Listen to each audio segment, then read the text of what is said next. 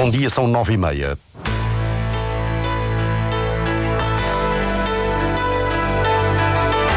Antena 1 Madeira. Informação. Há falta de profissionais na engenharia eletrotécnica na Madeira, mas há muita procura por parte das empresas. O Sindicato Nacional de Proteção Civil acusa o governo regional de ser autoritário e de demonstrar falta de respeito na implementação do Estatuto do Bombeiro. Esta tarde, o Marítimo defronta a União de Leiria nos Barreiros com a ambição de continuar na Taça de Portugal em futebol. Diário Regional na Antena 1 Madeira, assistência técnica de Paulo Fernandes, a edição é de Celina Faria. Club.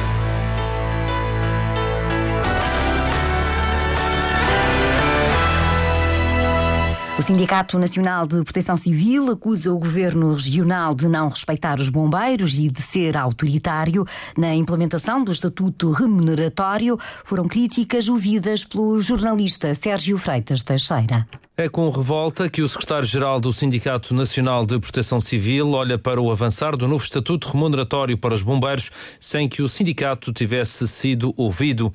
Costa Velho, secretário-geral do sindicato, diz mesmo que a implementação deste estatuto é uma medida autoritária do governo regional e fala em falta de respeito. Não há respeito nenhum por, por, por esta classe.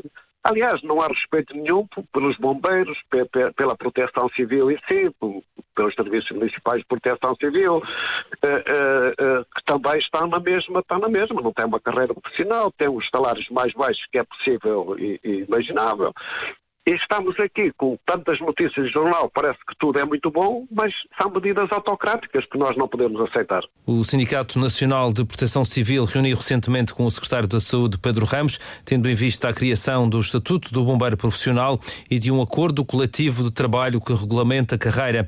Costa Velho lamenta a forma como vai avançar um estatuto remuneratório para os bombeiros. Os trabalhadores desconhecem completamente esse documento. Os sindicatos, ninguém falou com eles. E como é que é possível, desta forma, estarem a borrifar-se completamente para a consultação so social e para o franco diálogo que realmente temos vindo a ter e chutam para canto, de facto, qualquer tipo de opinião ou de consulta ou, ou, ou, do, que, ou do que quiser com este sindicato. Costa Velho, secretário-geral do Sindicato Nacional de Proteção Civil. A contestação do Sindicato Nacional de Proteção Civil pela forma como o Governo Regional está a implementar o Estatuto dos Bombeiros na Madeira.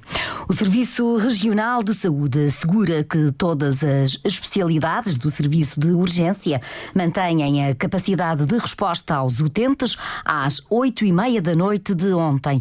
18 pessoas aguardavam por internamento, faltam camas no hospital devido às situações de pessoas que já tiveram alta, mas que permanecem internadas. São quase duas centenas, como adianta a Antena 1, Júlio Nóbrega, o diretor clínico. Temos entre o Hospital das Marmelhas e o Hospital Nel Mendonça 190 pessoas que já tiveram alta clínica da doença que motivou o internamento e que, dada a existência de problemas sociais, ainda não conseguiram ir voltar para as suas casas.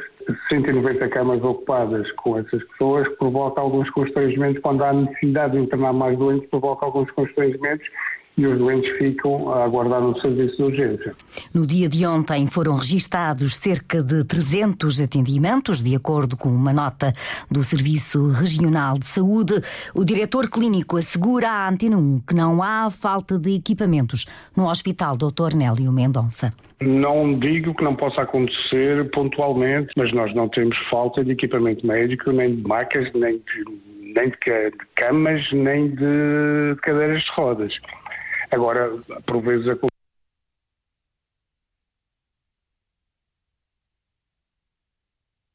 acontece chegarem à urgência mais do que uma ambulância, duas, três ambulâncias que podem implicar um atraso, mas é um atraso transitório, uma retenção transitória, mas não tem havido isso, não tem havido esse, esse constrangimento de termos muitas ambulâncias a aguardar.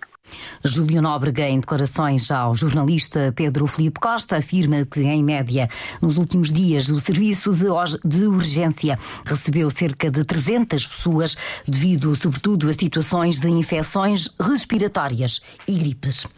É outra área com falta de profissionais na região, a Engenharia Eletrotécnica. O curso lecionado na Universidade da Madeira tem tido pouca procura, mas são muitas as empresas a pedir profissionais. Patrícia Patrícia Casaca. A necessidade de engenheiros eletrotécnicos no mercado supera o número de alunos que escolhe este curso na Universidade da Madeira. Por isso, um dos objetivos do departamento é captar a atenção dos mais jovens para a área. Luís Gomes, responsável do departamento, está preocupado com a pouca procura pelo curso. O desconhecimento é um dos fatores, mas há também a questão dos exames nacionais. Quem nos dera ter mais alunos? Neste momento temos empresas a pedirem que precisam de contratar mais gente e não temos. Uh, nós temos um problema sério, entre aspas, nas entradas, que é, temos tido poucos alunos a entrarem. Nos últimos anos a coisa já está melhor, mas há 5, 6 anos atrás tivemos muito poucos alunos a candidatarem-se ao curso, em grande parte por causa das, dos exames nacionais que temos que ter, que é matemática e Física e Química. E a Física e Química é muito complicado. E há trabalho. Há muitas empresas a pedir alunos. O professor Luís Gomes dá exemplos. Há uma empresa cá no Funchal, que a maior parte das pessoas provavelmente nunca ouviu falar, que é a Tech for Home, que desenvolve telecomandos para Mel, nós, Telefónica, etc. A maior parte dos operadores de, de, de TV na Europa, eles são fornecedores de, de telecomandos e são desenhados cá no Funchal. Temos aqui ao lado também outra empresa da área da eletrónica antiga, a UAIBA, que hoje em dia faz parte da AMS, que o que faz é sensores ópticos. Um dos maiores produtos deles, entre aspas, é uma câmarazinha de 1 milímetro por 1 milímetro e em que temos pai, uma dúzia, dez alunos a trabalhar lá. Luís Gomes, professor, investigador e responsável pelo Departamento de Engenharia Eletrotécnica, que nos guiou numa visita a um dos cursos menos conhecidos da Universidade da Madeira. É uma visita que pode acompanhar de forma mais alargada no programa Antena 1 de hoje, da jornalista Patrícia Casaca e que pode ouvir depois das quatro e meia da tarde. A Universidade da Madeira vai criar uma escola internacional de turismo em intenção foi anunciada pelo reitor em entrevista à RTP Madeira e faz parte do conjunto de áreas que obtiveram reforço de financiamento no valor de quase 16 milhões de euros até 2026.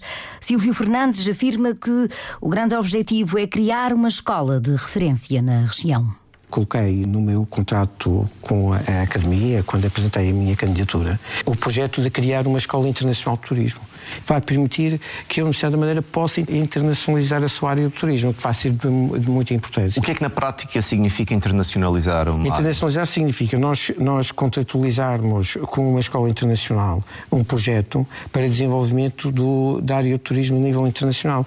Qualquer pessoa, qualquer aluno eh, candidato a um curso de turismo que queira tirar um curso de turismo de qualidade, quando pensar nisso, tem que pensar na Universidade da Madeira. Outra área de desenvolvimento é o mar, um ramo em que vai ser também criada uma licenciatura, como adianta o reitor da Universidade da Madeira. Nós vamos apresentar uma candidatura para uma licenciatura na área das Ciências eh, e Tecnologias do Mar. Se obtivermos alunos e se a licenciatura tiver eh, sucesso, vamos ser eh, depois Passa a ser financiada pelo Orçamento do Estado. Pelo Orçamento do Estado. A associar a isso, a área vai ter investigação científica. No caso da área do mar, na área de IT existe um forte investimento do Governo Regional na área da investigação científica e da tecnologia do mar. O que se vai fazer aqui é, é fechar o ciclo. Já existe capacitação instalada na ciência e na tecnologia do mar. Nós também também temos quatro docentes na área do mar, ah, só falta a formação. Silvio Fernandes, em entrevista à RTP Madeira, conduzida por Paulo Santos, anunciou ainda a intenção de aumentar o número de alunos dos atuais 4 mil para cerca de 6 mil. Na manhã parlamentar, na Assembleia Legislativa da Madeira, ainda antes do período da, da Ordem do Dia, ouviram-se críticas à Ministra da Justiça por parte da bancada do PSD. Foram ideias que estão a ser acompanhadas pelo jornalista João Carramanho, que se junta a esta edição em direto. E essas críticas foram feitas por Berício Araújo do PSD, que aproveitou para um, passar em revista aquilo que foi a visita da Ministra da Justiça no passado dia 5 de janeiro, para concluir que hum, aquilo que foi feito, portanto, com a Câmara de Santa Cruz, relativamente ao Tribunal de Santa Cruz, afinal não foi uma obra, mas foi um contrato. A senhora Ministra veio à Madeira anunciar uma obra de 600 mil euros. Disse que assinava um contrato para uma obra de 600 mil euros. Que essa obra seria executada pelo município de Santa Cruz e que o governo transferiria o dinheiro para o município de Santa Cruz. O município de Santa Cruz disse que iniciaria essa obra em 2024 e que essa obra estava prevista no contrato que acabara de ser celebrado. Ora, o contrato que foi celebrado não foi esse que foi anunciado. O contrato que foi anunciado é um contrato que apenas contempla a elaboração de um projeto que custará 20 mil euros mais IVA. Este, no fundo, foi o resumo que Brício Araújo fez durante esta intervenção política. Aliás, ele, no ponto onde estamos, ainda não arrancou, digamos assim, o trabalho normal da Assembleia, numa altura em que está Vítor Freitas a responder, finalmente, passados 40 minutos, àquilo que foi a intervenção de Brício Araújo. O testemunho é em direto do repórter João Carramanho, que acompanha outra sessão plenária. Como vimos nesta primeira parte dos trabalhos, ficam as críticas do grupo parlamentar do PSD à Ministra da Justiça, que esteve recentemente de visita eh, à região. O orçamento da região para este ano é de 2.238 milhões de euros. Rogério Gouveia, o secretário regional das Finanças, explica como vão ser distribuídas as verbas que estão definidas no orçamento que tem o valor mais elevado de sempre. O de 2023 eh, já o era, o de 2024 volta a superar esse valor, e é um orçamento que tem a seguinte eh, decomposição: 54% que advém das receitas fiscais, cerca de 25% ao nível das transferências, eh, quer sejam de género nacional, quer seja de fundos ou recursos eh, comunitários. Cerca de 14% são passivos financeiros e eh, cerca de 6,7% receitas de outra natureza no Plano e Programa de Investimentos e Despesas de Desenvolvimento da Administração da Região, 975 milhões de euros destinam-se às áreas sociais. O líder do governo, Miguel Albuquerque, descreve algumas das prioridades definidas pelo Executivo para o próximo ano. Esses sectores que são prioritários, a habitação, a saúde, todo o projeto que está enquadrado para uh, os lares, portanto, o número de câmaras, quer de remodelação, quer de novos lares para treinamento e apoio aos mais idosos, e também uh, o conjunto de investimentos que vão ser feitos nos cuidados continuados. Por outro lado, é também importante salientar que este orçamento é um orçamento que está equilibrado, que vem na sequência assegurar um crescimento económico da Madeira e dá sequência a esse crescimento,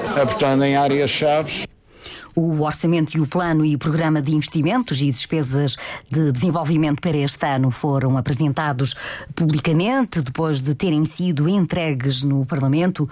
Os dois documentos vão ser discutidos no início do próximo mês no Parlamento Regional.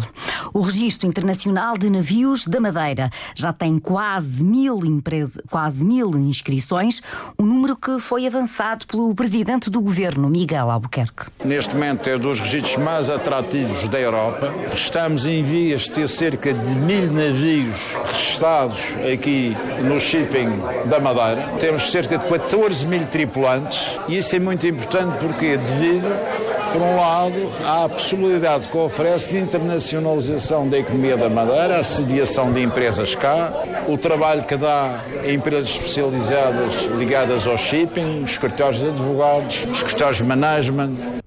Miguel Albuquerque visitou uma empresa dinamarquesa que trocou o registro de Miami pelo da Madeira e que a partir de sexta-feira passa a ter nove navios registados. A empresa está na região há três anos e tem 13 trabalhadores, um número que deverá subir para 20 no final deste ano. Na Taça de Portugal, quinta eliminatória, o Marítimo defronta nos Barreiros a União de Leiria. O treinador da equipa madeirense, Fábio Pereira, assume o objetivo do Marítimo de seguir em frente na competição. Queremos muito ganhar, queremos muito voltar às vitórias e sabendo obviamente que vamos encontrar um adversário que também nos vai causar algumas, algumas dificuldades, vem numa série negativa longa de, de, de resultados e, e, quererá também usar esta competição para, para poder voltar aos bons resultados e nós, nós jogando em casa com, com o trabalho que os jogadores têm desenvolvido, nós estamos muito com muita confiança, estamos muito confiantes que podemos, podemos passar esta eliminatória e, e que vamos, e que vamos seguir, seguir em frente e depois eh, no restante da semana teremos tempo para pensar novamente o campeonato. O jogo começa quando faltar um quarto para as sete da tarde. Tem relato na Antena 1 de Duarte Gonçalves e comentários de Ricardo Lopes. No basquetebol, basquetebol masculino, na segunda jornada da taça Hugo dos Santos, o Galmar recebe o Benfica a partir das oito e meia da noite no pavilhão do Caniço.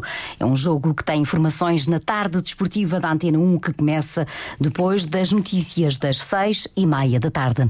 Nesta quarta-feira, o dia vai continuar escuro. Há a previsão de uma pequena descida da temperatura mínima. O vento pode ser forte nas terras altas.